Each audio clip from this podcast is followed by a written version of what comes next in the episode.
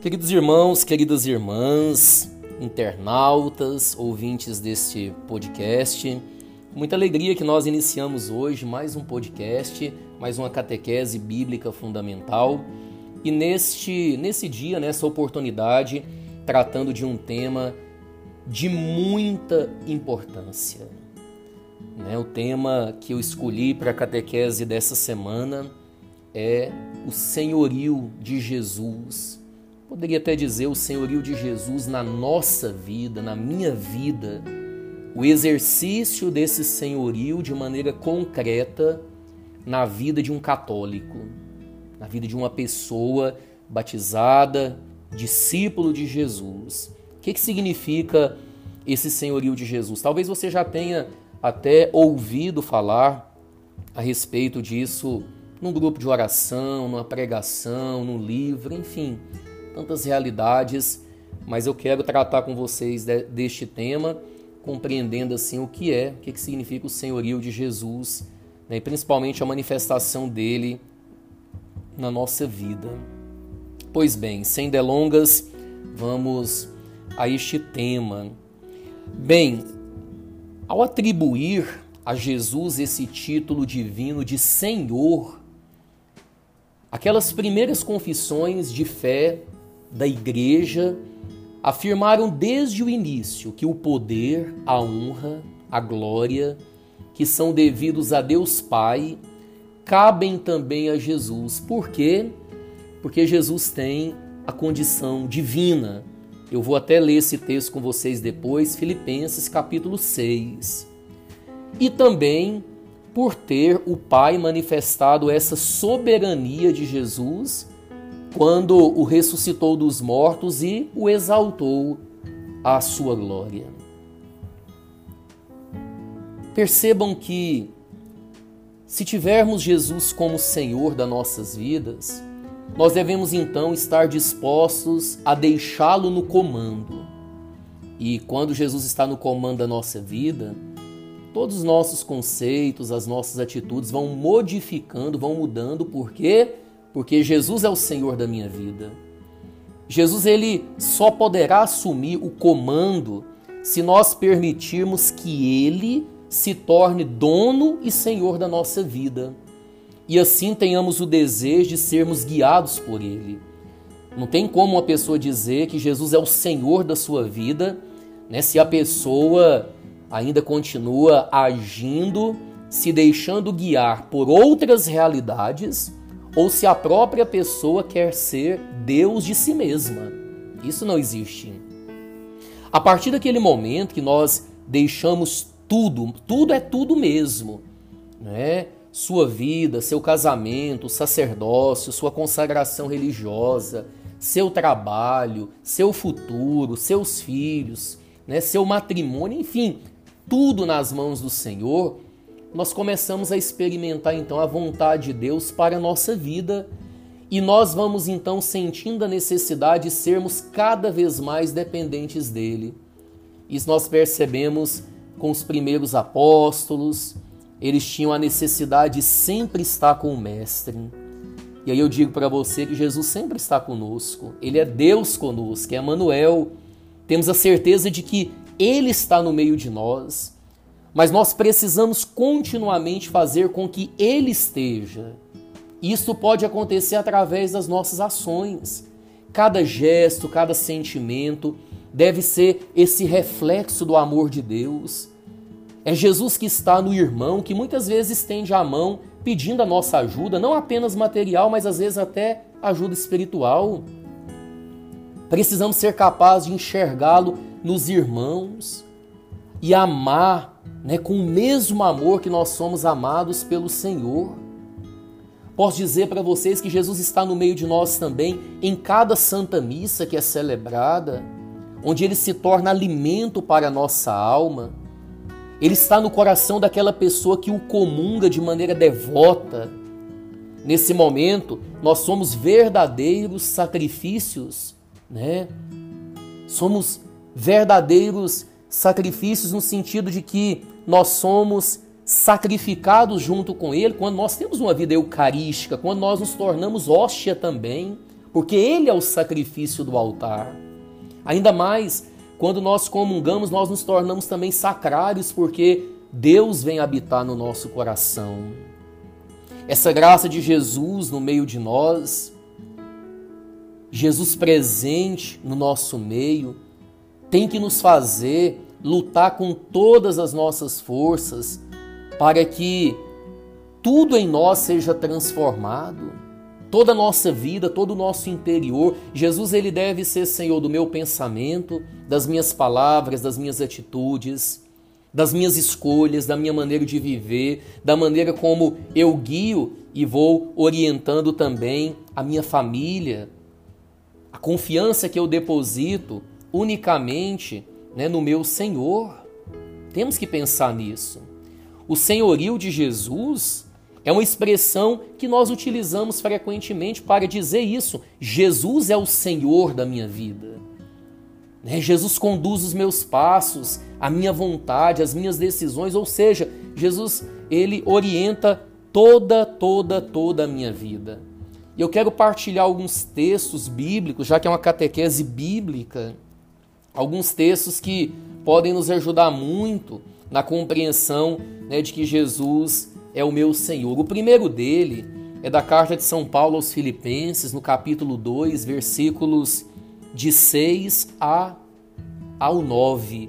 Diz assim: Jesus, existindo na forma divina, não considerou um privilégio ser igual a Deus, mas esvaziou-se, assumindo a forma de servo tornando-se semelhante ao ser humano e encontrado em aspecto humano. Humilhou-se, fazendo-se obediente até a morte e morte cruz. Por isso Deus o exaltou acima de tudo e lhe deu o nome que está acima de todo nome. Preste atenção de novo no versículo 6. Ele, Jesus, existindo na forma divina, ou seja, ele é Deus, ele é Senhor. Ele é Deus junto com o Pai e com o Espírito Santo. Então nós reconhecemos que Jesus é o Senhor porque Ele é Deus. A Ele toda honra, toda glória, todo louvor, todo amor, toda adoração, toda a entrega da nossa vida e todo o reconhecimento né, de que eu sou criatura e Ele é Deus. E por tudo aquilo que Ele fez, o Pai o exaltou acima de tudo e o seu nome está acima de todo nome. Isso é reconhecer o senhorio de Jesus. Lá também no livro de Atos dos Apóstolos, no capítulo 10, no versículo 36, tem um texto bem interessante que diz assim: naquela pregação de Pedro, a, a agente de Cornélio, né? Diz assim: Deus enviou sua palavra aos israelitas e lhes anunciou o evangelho da paz por meio de Jesus Cristo, que é o Senhor de todos. É. Jesus é a palavra que foi enviada e ele é o Senhor, isto é, ele é Deus. Nós não temos um outro Deus, segundo aquilo que São Pedro está dizendo. Ele é a palavra que foi enviada, ou seja, ele é Deus que veio habitar no nosso meio. Agora, 1 Coríntios, capítulo 6, versículo 19, diz assim: Não sabeis que vosso corpo é santuário daquele que habita em vós, o Espírito Santo que recebestes de Deus e que não pertenceis a vós mesmos.